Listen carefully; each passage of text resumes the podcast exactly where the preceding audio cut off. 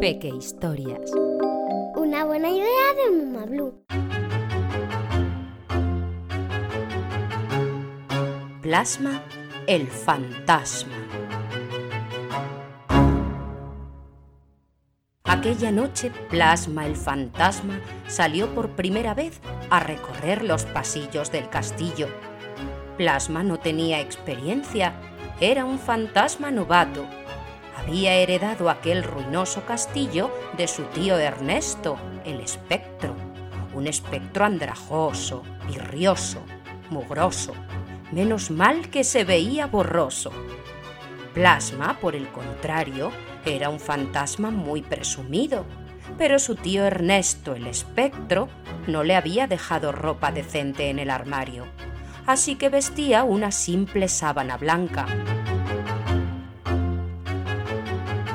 Estaba muy inquieto, era su primera noche de trabajo. Plasma el fantasma sujetaba en la mano un candil y arrastraba una bola de hierro sujeta a su tobillo por una cadena. Esa era su condena. De pronto se quedó pálido, pálido debajo de la sábana. Al fondo de la galería había una niña. ¡Qué nervios! Iba a dar su primer susto y quería que le saliera perfecto. Plasma retrocedió hasta detrás de la esquina. Se atusó la sábana, sacó lustre a su bola y su grillete, hizo gárgaras y entrenó un poco la voz. Do, re, mi, fa, sol, la, si, do. Cuando estuvo preparado, respiró hondo y comenzó a caminar por la galería, ululando, levantando los brazos, arrastrando sus cadenas, poniendo cara de fantasma malo, aunque no se le veía porque estaba debajo de la sábana.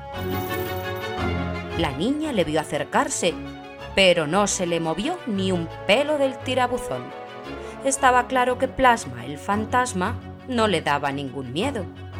Plasma estaba avergonzado, abochornado, desconcertado. Y constipado. Se sonó los mocos con el pico de la sábana. Davinia, la niña, le miraba con desdén. No asustarías ni a un ratón. Lárgate de aquí, principiante. Plasma, el fantasma, no pudo aguantarse más.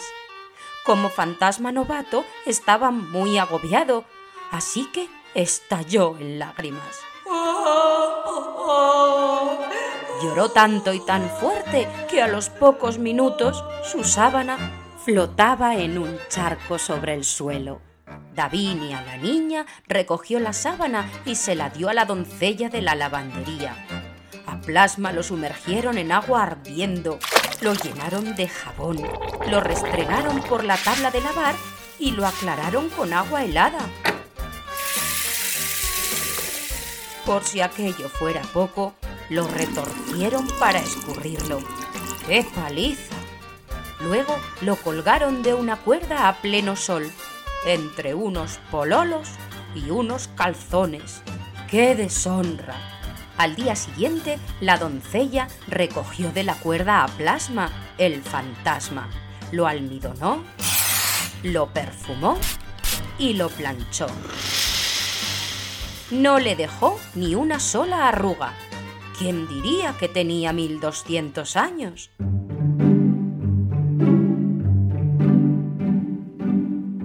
Plasma el fantasma recorrió aquella noche de nuevo los pasillos del castillo. Subió a las almenas, bajó a las mazmorras, descubrió pasadizos secretos y ocultas escaleras de caracol. Se sentía hermoso, lustroso, pomposo, tanto que pensó que ya no pegaba en ese castillo ruinoso. Así que colgó un cartel del portón levadizo un anuncio que decía, se necesita fantasma. Y así, sin nada de equipaje, se mudó al lujoso palacio donde vivía su amiga Fátima, el ánima, que por cierto le dijo que se quedara con ella eternamente porque estaba muy, pero que muy guapo. Una buena idea de Mamá